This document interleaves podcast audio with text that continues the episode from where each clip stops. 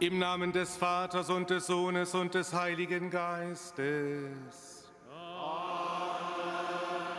Die Gnade unseres Herrn Jesus Christus, die Liebe Gottes des Vaters und die Gemeinschaft des Heiligen Geistes sei mit euch.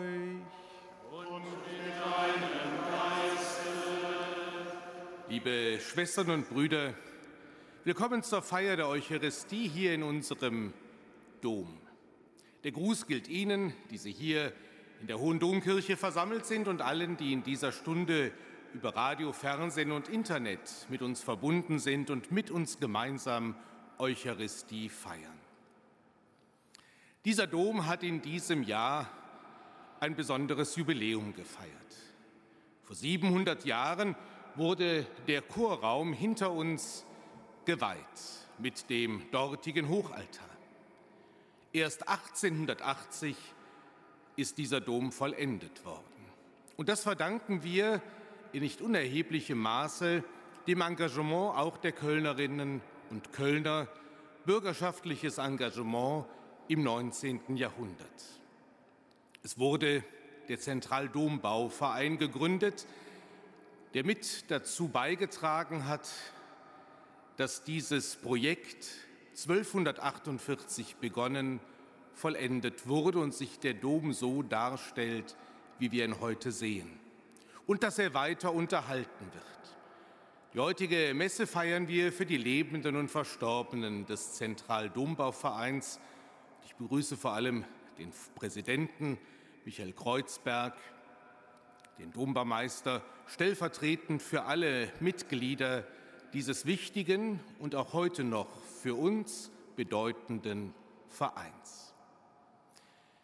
Am Ende des Jahres der Barmherzigkeit 2016 hat Papst Franziskus einen Tag der Armen neu eingeführt und festgesetzt, dass er am Sonntag vor dem Christkönigssonntag, also heute, gefeiert wird.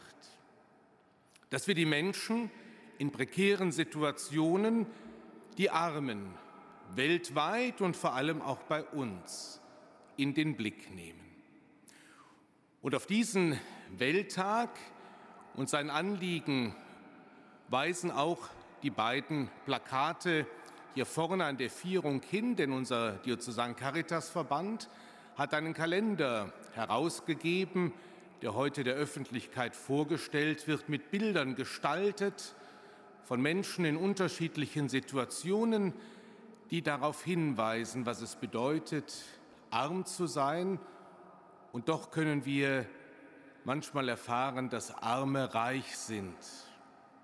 Nicht im materiellen Sinne, da sollen und können wir helfen und unterstützen. Heute singen zum zweiten Mal 36 Jungen aus unserem B-Chor. Im kommenden Jahr, wenn alles gut geht, werden sie in unseren Domchor aufgenommen werden. Schön, dass ihr heute unser Hochamt musikalisch mit euren Sängerkollegen aus dem Domchor gestaltet. Drei Dinge, die uns zusammenführen, drei Anlässe, aber es ist vor allem der eine, der uns zusammenführt, Jesus Christus, der Sonntag als der Tag, an dem wir an seine Auferstehung denken und wissen, dass wir gerufen und berufen sind in seine Nachfolge. Das ist nicht immer leicht. Und deshalb bitten wir auch heute, wie immer, wenn wir uns zur Eucharistie versammeln, den Herrn um sein Erbarmen. Erbarme dich, Herr unser Gott, erbarme dich denn wir haben vor dir gesündigt. Erweise, Herr, uns deine Huld und schenke uns. Nachlass, Vergebung und Verzeihung unserer Sünden gewähre uns der allmächtige und barmherzige Gott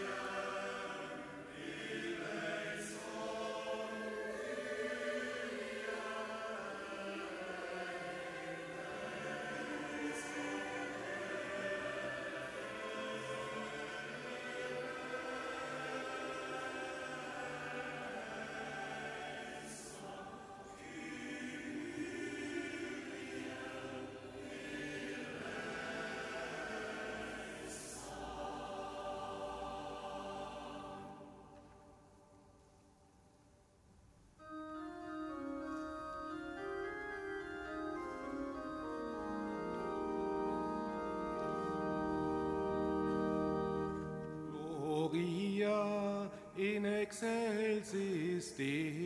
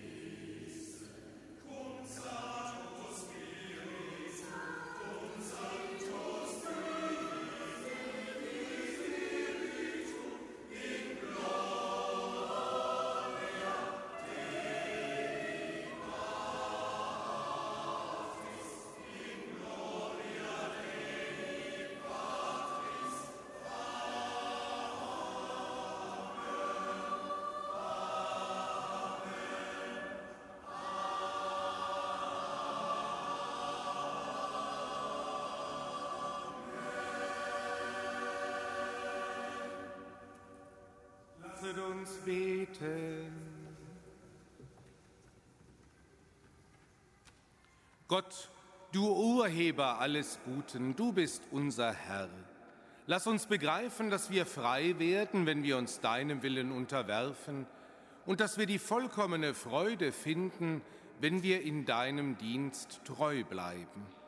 Darum bitten wir durch Jesus Christus, deinen Sohn, unseren Herrn und Gott, der in der Einheit des Heiligen Geistes mit dir lebt und herrscht in alle Ewigkeit.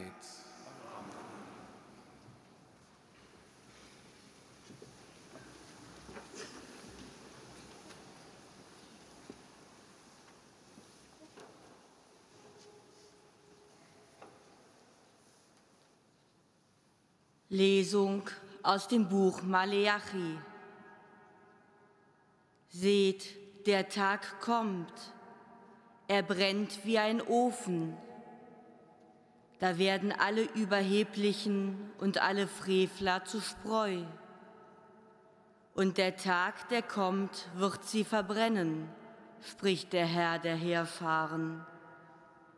Weder Wurzel noch Zweig wird ihnen dann bleiben für euch aber, die ihr meinen Namen fürchtet, wird die Sonne der Gerechtigkeit aufgehen und ihre Flügel bringen Heilung. Wort des lebendigen Gottes.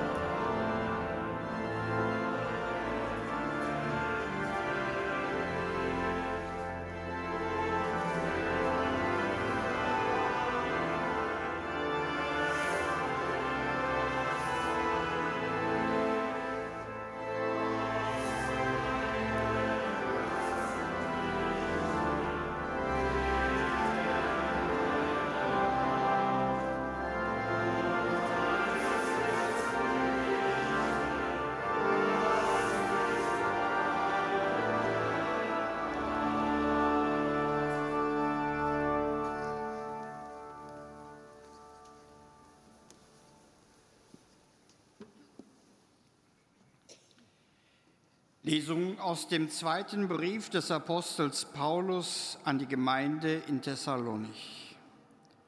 Schwestern und Brüder, ihr selbst wisst, wie man uns nachahmen soll. Wir haben bei euch kein unordentliches Leben geführt und bei niemanden unser Brot umsonst gegessen. Wir haben uns gemüht und geplagt, Tag und Nacht haben wir gearbeitet, um keinen von euch zur Last zu fallen.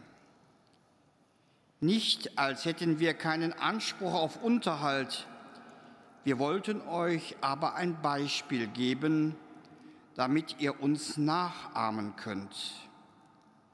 Denn als wir bei euch waren, haben wir euch geboten, wer nicht arbeiten will, soll auch nicht essen.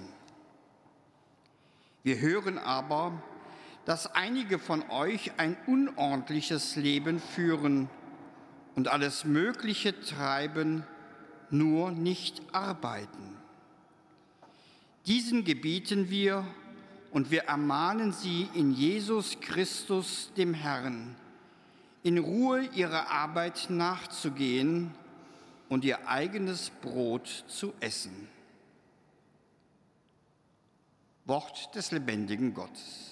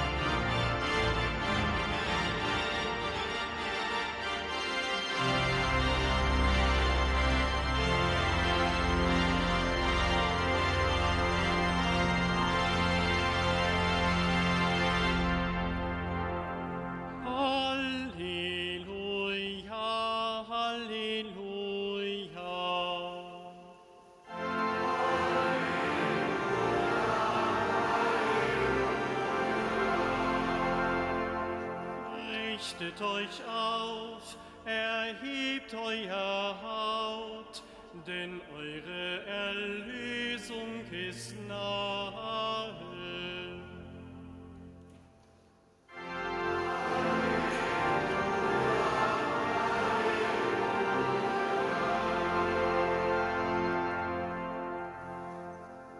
Der Herr sei mit euch. Aus dem heiligen Evangelium nach Lukas.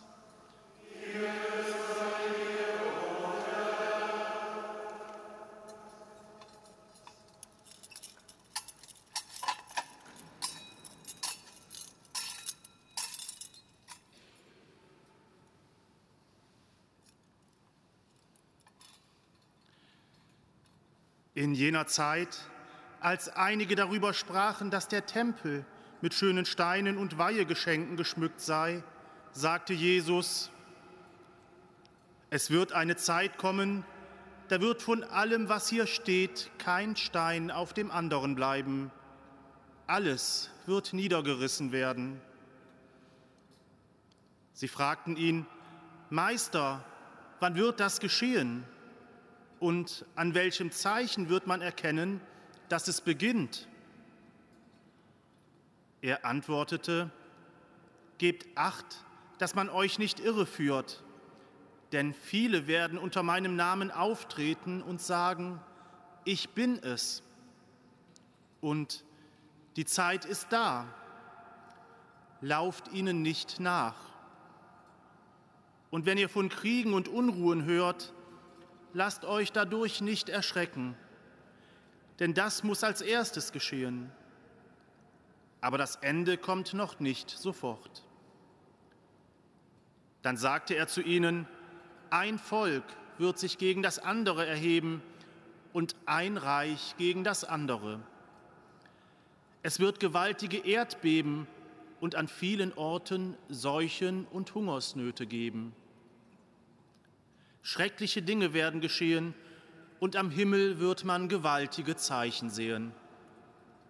Aber bevor das alles geschieht, wird man euch festnehmen und euch verfolgen. Man wird euch um meines Namens willen den Gerichten der Synagogen übergeben, ins Gefängnis werfen und vor Könige und Statthalter bringen. Dann werdet ihr Zeugnis ablegen können. Nehmt euch fest vor, nicht im Voraus für eure Verteidigung zu sorgen denn ich werde euch die Worte und die Weisheit eingeben, sodass alle eure Gegner nicht dagegen ankommen und nichts dagegen sagen können. Sogar eure Eltern und Geschwister, eure Verwandten und Freunde werden euch ausliefern, und manche von euch wird man töten. Und ihr werdet um meines Namens willen von allen gehasst werden. Und doch wird euch kein Haar gekrümmt werden, wenn ihr standhaft bleibt. Wenn ihr standhaft bleibt, werdet ihr das Leben gewinnen.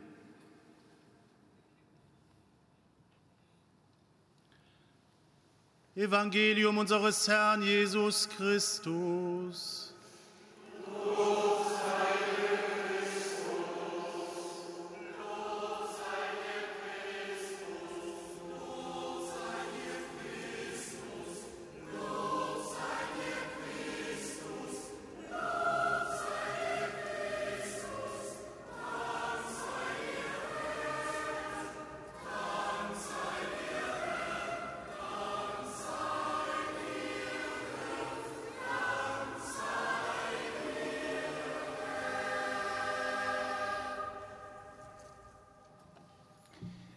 Liebe Schwestern und Brüder, lassen Sie mich zu Beginn Papst Franziskus zu Wort kommen mit einem etwas längeren Zitat aus seiner Botschaft zum heutigen Welttag der Armen.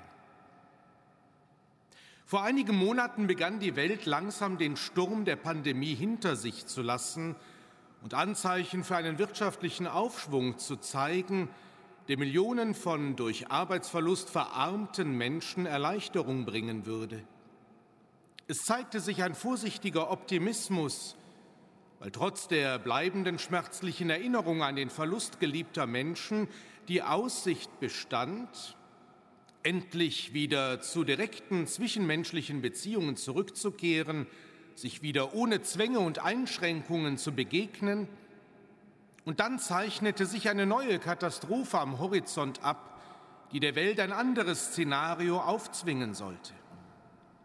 Der Krieg in der Ukraine reiht sich ein in die regionalen Kriege, die in den letzten Jahren Tod und Zerstörung gebracht haben. Hier ist das Bild jedoch komplexer, da eine Supermacht direkt eingreift und ihren Willen gegen den Grundsatz der Selbstbestimmung der Völker durchsetzen will. Es wiederholen sich Szenen von tragischer Erinnerung und wieder einmal überdeckt die gegenseitige Erpressung einiger weniger Mächtiger die Stimme der nach Frieden rufenden Menschheit. Wie viele arme Menschen bringt der Wahnsinn des Krieges hervor? Wo immer wir unseren Blick hinwenden, sehen wir, wie die Gewalt die Wehrlosen und Schwächsten trifft. Es gibt Deportationen von Tausenden von Menschen, insbesondere von Kindern, um sie zu entwurzeln und ihnen eine andere Identität aufzuzwingen. Millionen von Frauen, Kindern und älteren Menschen sind gezwungen, sich der Gefahr der Bomben auszusetzen, nur um sich in Sicherheit zu bringen und als Flüchtlinge in Nachbarländern Zuflucht zu suchen.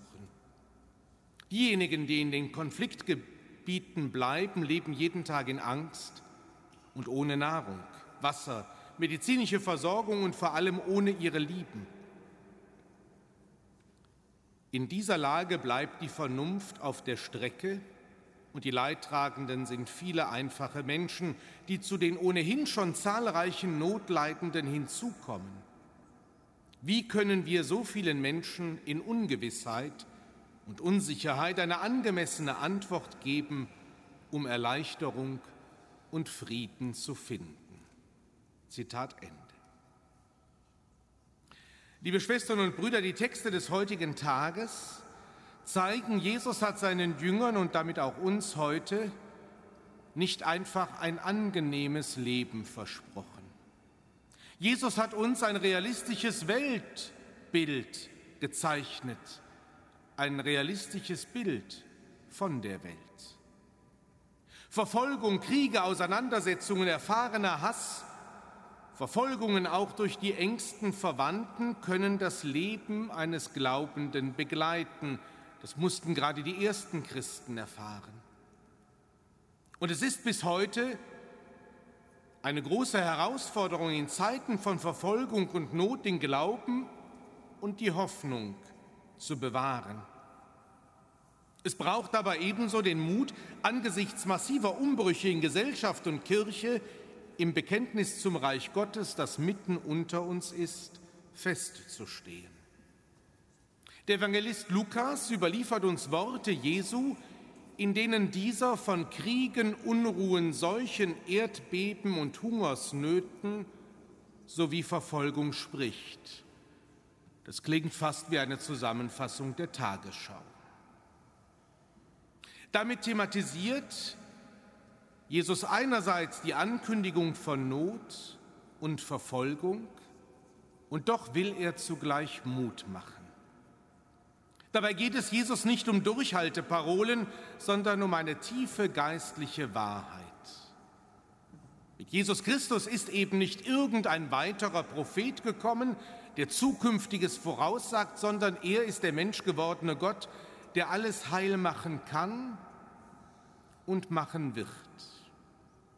Jesus leugnet nicht damals und heute nicht, dass es all diese Not auf der Erde gibt und geben wird, aber er mahnt dringend an, den immer gegenwärtigen Endzeitpropheten nicht zu trauen, noch nicht einmal, wenn sie auf ihn selbst verweisen. Wer hat nicht alle schon das Ende der Erde vorausberechnet, vom Maya-Kalender über Nostradamus bis zu mancher Sekte? Wir kennen weder Tag noch Stunde. Liebe Schwestern und Brüder, wir leben in einer Zeit, in der uns weiterhin Sorgen belasten. Das Coronavirus, der Krieg in der Ukraine und die daraus resultierenden Folgen für unsere eigene Absicherung mit Energie, die spürbaren Folgen einer Klimaveränderung, Armut so vieler Länder der Erde und vor der eigenen Haustür. Das alles bereitet vielen Menschen große Angst und Sorge und in der Tat ist in den letzten drei Jahren doch sehr gebündelt was Menschen weltweit abgefordert wird, wenn auch in unterschiedlicher Intensität. Meistens trifft es noch einmal besonders hart die Ärmsten der Armen.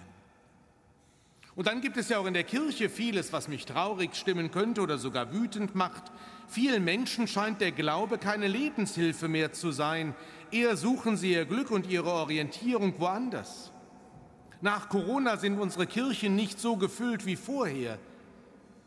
Vom schwindenden Ansehen der Kirche und einem enormen Glaubwürdigkeitsverlust einmal ganz zu schweigen. Sicher hätte jeder von uns genug Grund, das Leben, die Kirche, die Politik, Gott und die Welt eher negativ zu sehen.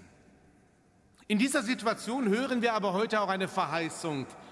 Die Verheißung Jesu im Evangelium, und die Worte aus dem Buch Maleachi. Die Menschen nahmen damals Gott nicht ernst und der Prophet Maleachi schimpft sie dafür aus. Er prophezeit, für euch aber, die ihr meinen Namen fürchtet, also Gottes fürchtig seid, in dem Sinne, dass ihr ihm vertraut, auf ihn baut, für die wird dann am Ende die Sonne der Gerechtigkeit aufgehen und ihre Flügel bringen Heilung. Was für ein Wort. Wer an Gott glaubt, wird nicht untergehen. Glaube ich an Gott oder glaube ich nicht? Baue ich auf ihn und auf seine Botschaft? Wie ich mir in meinem Leben diese Frage beantworte, davon hängt dann auch meine Lebensgestaltung ab. Ob ich meine My Person First oder ob ich die anderen im Blick habe. Vor allem hängt davon ab, wie ich mich dem stelle, was mein und das Leben in der Welt schwer macht.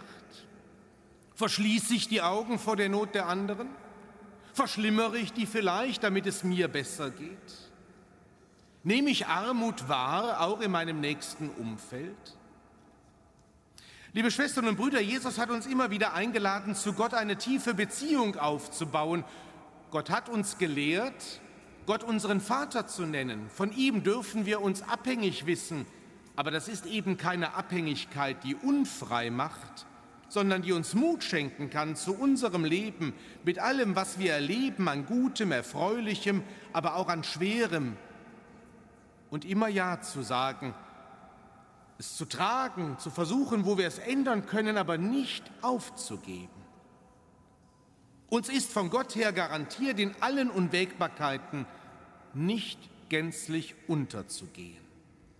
Wir dürfen uns in allen Unsicherheiten unseres Daseins geborgen wissen in der Hand Gottes. Zu diesem Glauben lädt uns Jesus nicht nur heute ein. Wer an Gott glaubt, dessen Leben kann und wird gelingen. Gelingendes Leben zeigt sich eben nicht in viel Besitz und Erfolg. Es muss und kann mir auch nicht alles gelingen, was ich anpacke. Der Glaubende hat einen anderen Ansatzpunkt für ein gelingendes Leben, nämlich zu wissen, dass da ein Gott ist, der mich liebt, der meinen Namen kennt, der mich kennt mit meinen Charismen, Talenten, Fähigkeiten, auch mit meinen Schwächen und der mich trotz allem oder gerade wegen all dem liebt. Der Glaubende hat einen Ansatzpunkt für ein gelingendes Leben, nämlich dann selber zu lieben, Gott und den Nächsten. In allem, was ich tue, kann ja, soll ich mich von der Liebe Gottes und von der Liebe zum Nächsten leiten lassen. Und so kann ich dann mit dem Blick auf die Ukraine versuchen, wenigstens in meinem kleinen Bereich Frieden zu stiften. Ich kann mich um Gerechtigkeit mühen, Gerechtigkeit sozial verstanden, aber auch in der Beziehung und in der Beurteilung von anderen Menschen. Fälle ich Urteile? Habe ich Schubladen? oder versuche ich gerecht zu bleiben und nicht selbst gerecht zu werden? Der Glaubende versucht die Welt wahrzunehmen, wie sie ist, auch mit all den schrecklichen Tragödien.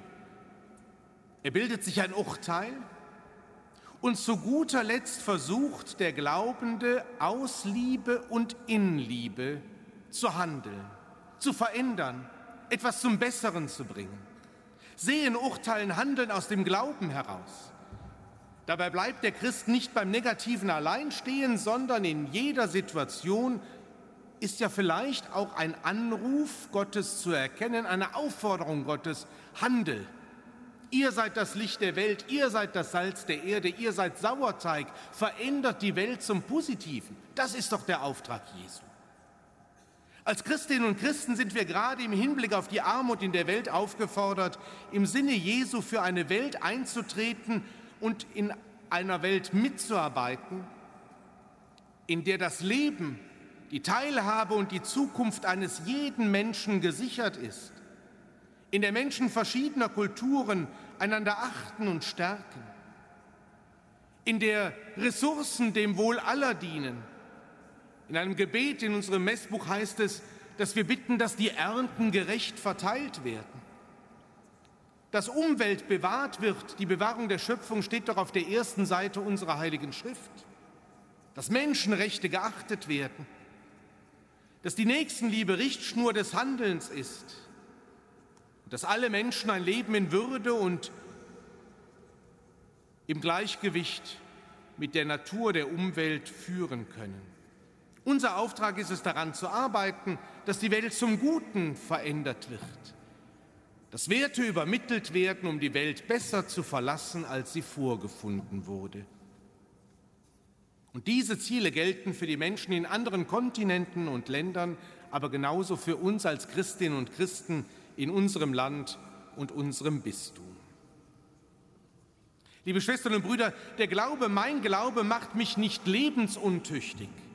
Wir Christen sind nicht weltfremd oder gar unrealistisch. Vor allem verführt mich der Glaube nicht zu einem Verhalten, meine Pflichten nicht mehr ernst zu nehmen. Das haben wir in der zweiten Lesung gehört.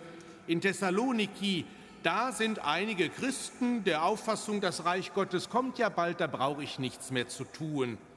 Da kann ich die Hände in den Schoß legen, ist ja sowieso bald alles vorbei. Diese Haltung kann auch heute noch vorkommen. Gerade aus dem Glauben heraus, aus dem Willen Gottes Reich mitzugestalten, dürfen wir Christen uns nicht zurücklehnen und den lieben Gott einen guten Mann sein lassen. Paulus gibt ein Beispiel, er arbeitet mit seinen eigenen Händen, um niemanden zur Last zu fallen. Das heißt für uns heute, solange diese Welt besteht, ist es wichtig, die Aufgaben ernst zu nehmen. Auch das ist ein Zeugnis. In Ruhe und Gelassenheit kann ich dann das Ende Gott überlassen. Und dieses Ende wird für mich als glaubender Mensch gut werden, nicht nach dem Motto Ende gut, alles gut, nicht wie im Märchen. Nein, ich und Sie auch. Wir dürfen fest daran glauben, dass Gott diese Welt zum Guten führen will. Ich glaube auch, dass ich mit meinen Bedrängnissen in allem Schweren nicht alleine bin, auch in diesen herausfordernden Zeiten. Gott hält mich, Gott hält mein Leben und das Leben aller Menschen. Und wir alle können und sollen einen Beitrag dazu leisten, dass unsere Mitmenschen hier und anderswo kein armseliges, sondern ein menschenwürdiges Leben führen, nicht nur am Welttag der Armen. Amen.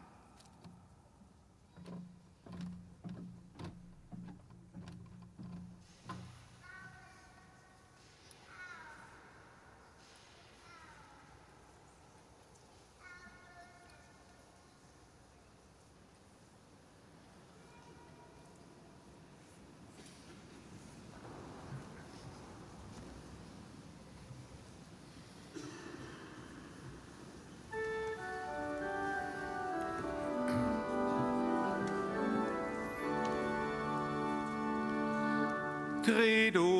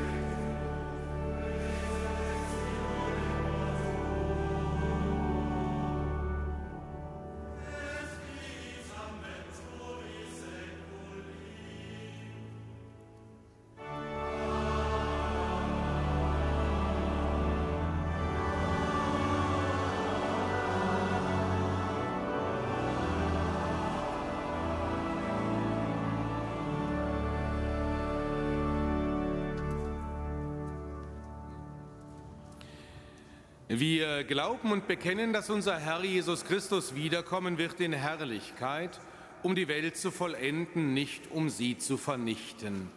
Im Vertrauen darauf, dass er bereits jetzt am Werk ist, bitten wir ihn. Für deine Kirche, der du deine Botschaft vom Reich Gottes anvertraut hast, um ein glaubwürdiges Zeugnis für dich und das Evangelium und ein mutiges Eintreten für den Menschen, an den Rändern und im Abseits des Lebens. Christus, höre uns. Christus, erhöre uns. Für die Menschen, denen der heutige Welttag der Armen gewidmet ist, weil sie unter Not, Krankheit und Ausgrenzung leiden, um Ermutigung, Unterstützung und handfeste Hilfe. Christus, höre uns. Christus, erhöre uns für die Mitglieder des Zentraldombauvereins und ihre Familien, für alle, die sich haupt- oder ehrenamtlich für den Kölner Dom engagieren und für alle Besucher unserer Hohen Domkirche. Christus, höre uns. Christus, erhöre uns. Für die Menschen, die unter Zukunftsängsten leiden, aufgrund von Klimawandel und Umweltzerstörung, Krieg, wirtschaftlicher Unwägbarkeiten und Unglücksfällen, um neuen Mut und Vertrauen in die Zukunft, die du schenkst. Christus, höre uns. Christus, erhöre uns. Für unsere verstorbenen Weihbischöfe und Domkapitulare, für die verstorbenen Mitglieder des Zentraldombervereins und für alle Gönner des Domes und für alle Menschen, die uns nahestanden und deren Leben zu Ende gegangen ist. Christus, höre uns. Christus, Gott unser Vater, du bist das Ziel der Zeit und die Fülle des Lebens. Erhöre das Rufen deines Volkes durch Christus, unseren Herrn. Amen.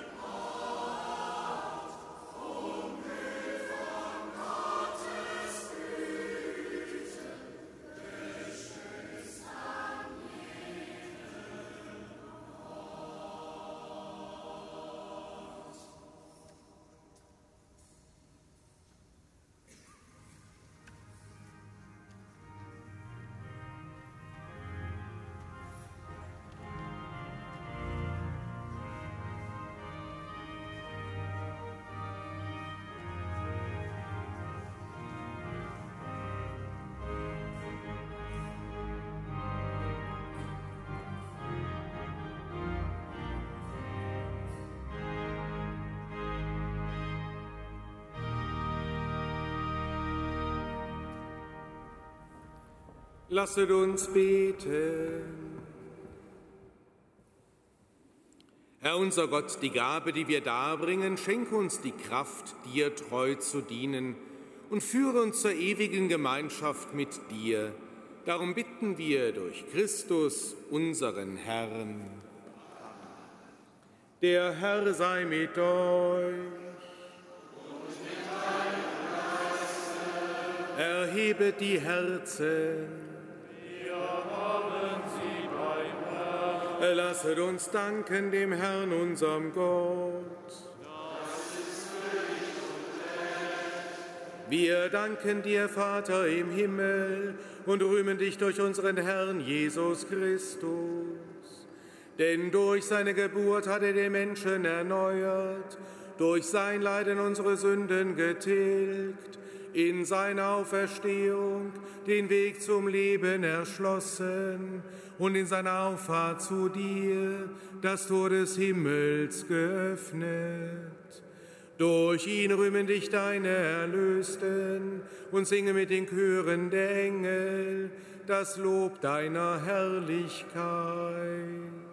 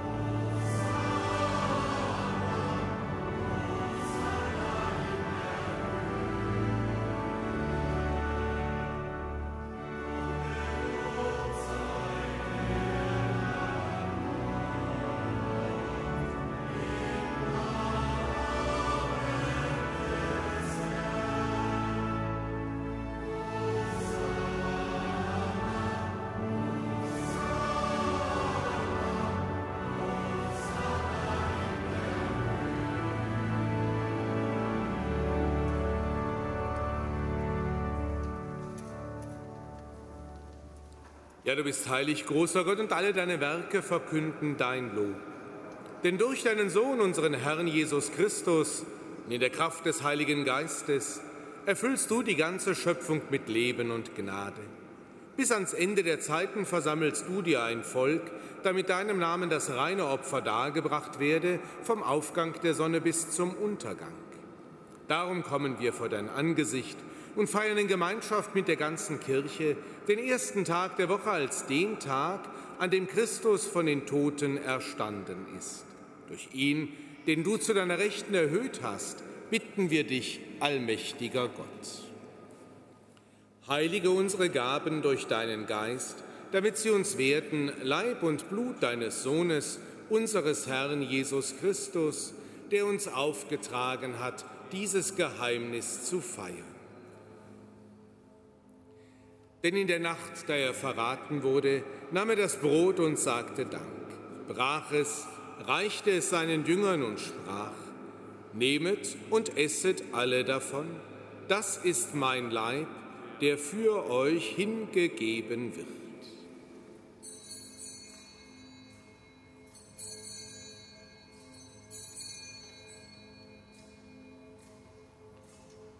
Ebenso nahm er nach dem Mahl den Kelch, dankte wiederum, reichte ihn seinen Jüngern und sprach, Nehmet und trinket alle daraus, das ist der Kelch des neuen und ewigen Bundes, mein Blut, das für euch und für alle vergossen wird zur Vergebung der Sünden. Tut dies zu meinem Gedächtnis.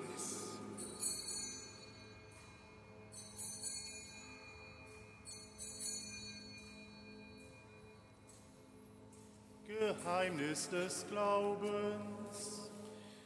Deinen Tod, o oh Herr, verkünden wir und deinen Auferstehung preisen dir, bis du kommst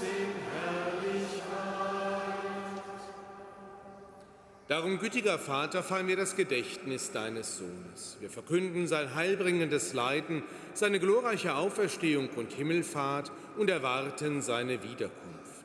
So bringen wir dir mit Lob und Dank dieses heilige und lebendige Opfer dar. Schau gütig auf die Gabe deiner Kirche, denn sie stellt dir das Lamm vor Augen, das geopfert wurde und uns nach deinem Willen mit dir versöhnt hat.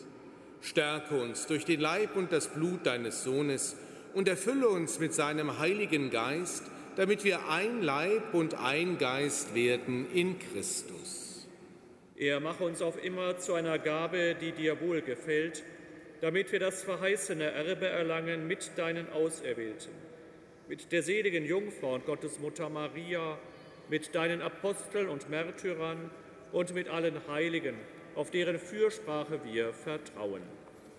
Barmherziger Gott, wir bitten dich dieses Opfer unserer Versöhnung bringe der ganzen Welt Frieden und Heil. Beschütze deine Kirche auf ihrem Weg durch die Zeit und stärke sie im Glauben und in der Liebe. Deinen Diener, unseren Papst Franziskus, unseren Bischof Rainer und die Gemeinschaft der Bischöfe, unsere Priester und Diakone, alle, die zum Dienst in der Kirche bestellt sind und das ganze Volk deiner Erlösten.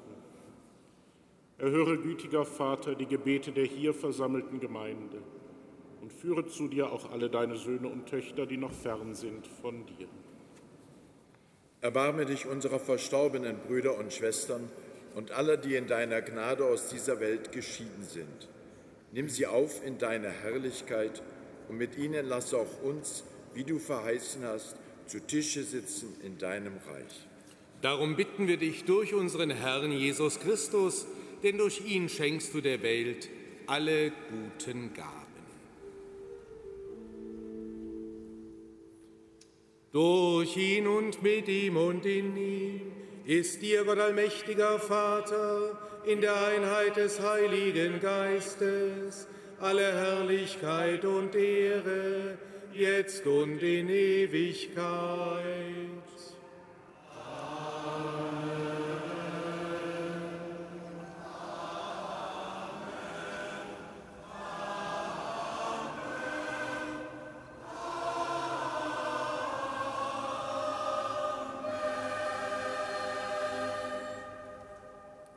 Dem Wort unseres Herrn und Erlösers gehorsam und getreu seiner göttlichen Weisung, wagen wir zu beten. Vater unser im Himmel, geheiligt werde dein Name,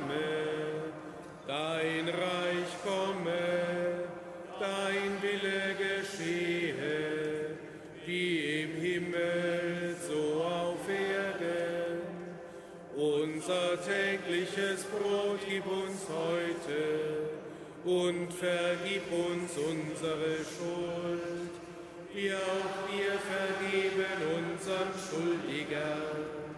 Und führe uns nicht in Versuchung, sondern erlöse uns von dem Bösen. Erlöse uns, Herr allmächtiger Vater, von allem Bösen und gib Frieden in unseren unfriedlichen Tagen.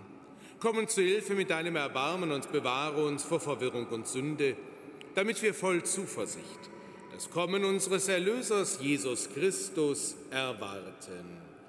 Denn dein ist das Reich, Kraft und die Herrlichkeit in Ewigkeit. Amen.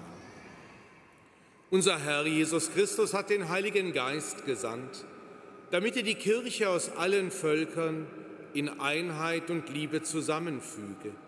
Deshalb bitten wir, Herr Jesus Christus, schau nicht auf unsere Sünden, sondern auf den Glauben deiner Kirche und schenke ihr und allen Völkern nach deinem Willen Einheit und Frieden.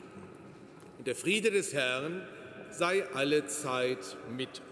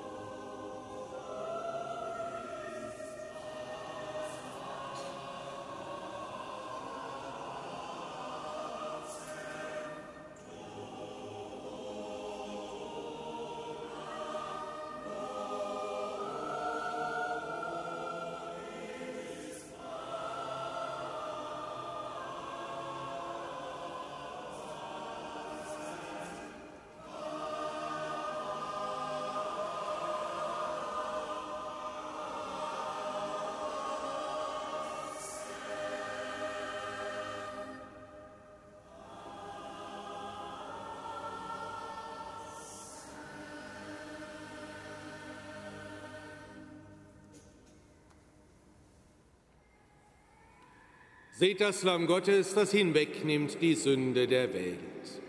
Herr, ich bin nicht würdig, dass du eingehst unter mein Dach, aber sprich nur ein Wort, so wird meine Seele gesund. Was ihr dem geringsten meiner Schwestern und Brüder getan habt, das habt ihr mir getan. So spricht der Herr.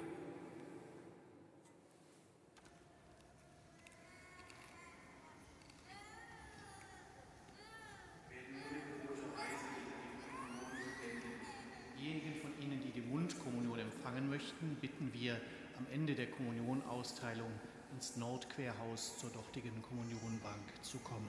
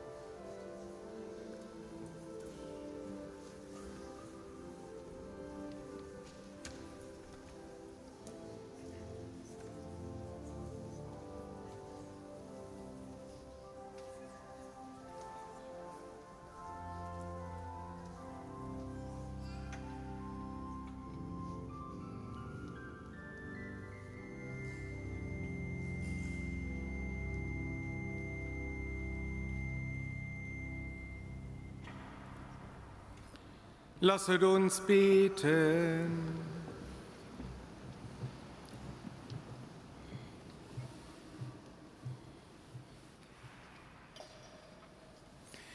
Barmherziger Gott, wir haben den Auftrag deines Sohnes erfüllt und sein Gedächtnis begangen. Die heilige Gabe, die wir in dieser Feier empfangen haben, helfe uns, dass wir in der Liebe zu dir und unseren Schwestern und Brüdern Christus nachfolgen, der mit dir lebt und herrscht in alle Ewigkeit. Amen. Bitte nehmen Sie noch einen Moment Platz.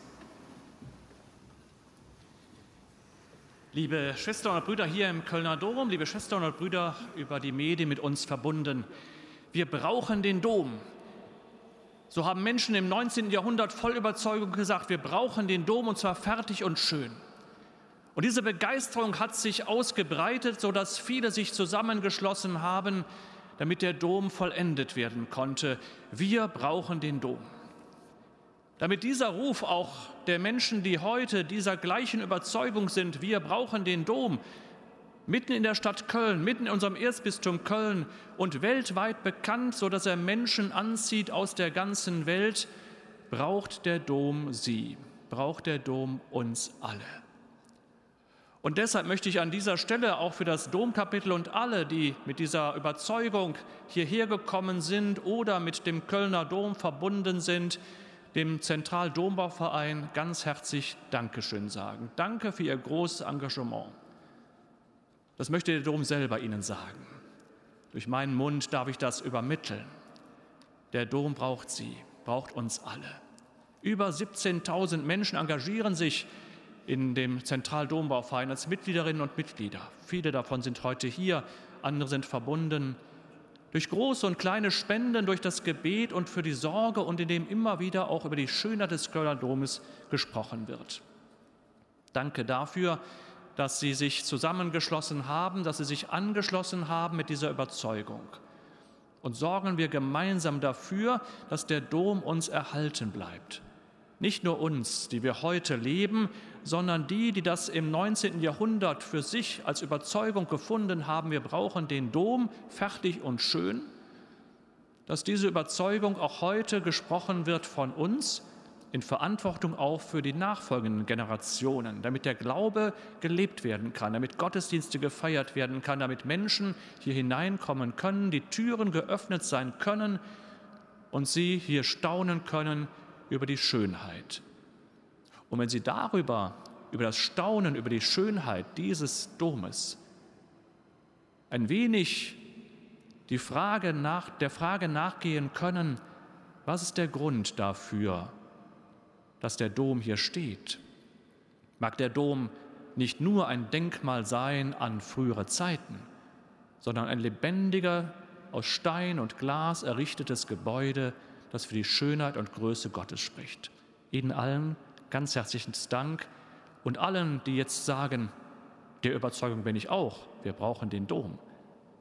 Und der Dom braucht mich und noch nicht beim Zentraldombauverein Mitglied ist. Ich glaube, es werden durchaus noch Mitgliederinnen und Mitglieder aufgenommen. Vielen Dank.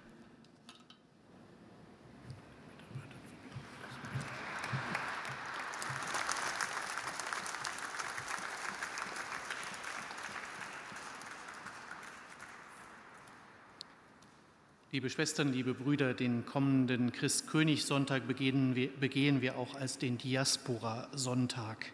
Hören Sie dazu den Aufruf der deutschen Bischöfe. Liebe Schwestern und Brüder, ein Christ ist kein Christ.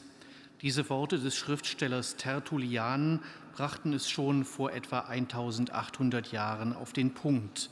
Christ sein kann man nicht allein, sondern nur gemeinsam mit anderen. Die Erfahrung der Gemeinschaft mit Jesus Christus und mit den Schwestern und Brüdern im Glauben ist das Fundament eines gelungenen Christseins. Darauf weist auch das Bonifatiuswerk der deutschen Katholiken zum diesjährigen Diaspora-Sonntag hin. Die Aktion steht unter dem Leitwort Mit dir zum Wir. In den Diaspora-Regionen Nord- und Ostdeutschlands, Nordeuropas und des Baltikums ist die große Mehrheit der Bevölkerung anders oder nicht gläubig. Katholische Christen leben ihren Glauben vielfach unter schwierigen Bedingungen. Sie brauchen Räume und Gelegenheiten für Gebet und Begegnung, für Kinder- und Jugendarbeit, für den Dienst an denjenigen, die am Rande der Gesellschaft stehen oder auf der Suche nach Sinn sind. Die katholischen Gemeinden benötigen katechetisches Material, Fahrzeuge für die weiten Wege und vor allem Menschen, die in der Seelsorge mitarbeiten. Angesichts dieser Herausforderungen unterstützt das Bonifatiuswerk unsere Glaubensgeschwister in der Diaspora in jährlich etwa 800 Projekten. Liebe Schwestern und Brüder, wir bitten Sie anlässlich des Diaspora-Sonntags am 20. November um Ihr Gebet, Ihre Solidarität und um eine großzügige Spende bei der Kollekte. Helfen Sie mit, dass Gemeinschaft im Glauben auch in der Diaspora erlebbar wird denn keiner soll allein glauben. Für das Erzbistum Köln Rainer Maria Kardinal Wölki, Erzbischof von Köln. Liebe Schwestern und Brüder, der Tag, Welttag der Armen, das ist der Kalender, der gleich von unserem Diözesan Caritas Direktor auch drüben im Domforum vorgestellt wird. Menschen, die die Angebote der Caritas in unserem Erzbistum aufgesucht haben, haben ihn gestaltet. Man kann ihn auch erwerben. Sicher findet man auch im Internet etwas. Und stellen Sie sich mal vor, Sie verschenken ihn zu Weihnachten und wenn man ihn aufklappt, ist ein Gutschein für den Zentraldombauverein da drin. Das wäre doppelte Freude und doppelter Gewinn. Erbitten wir jetzt für alle Menschen, besonders auch für die Armen in aller Welt und vor unserer Tür, den Segen Gottes.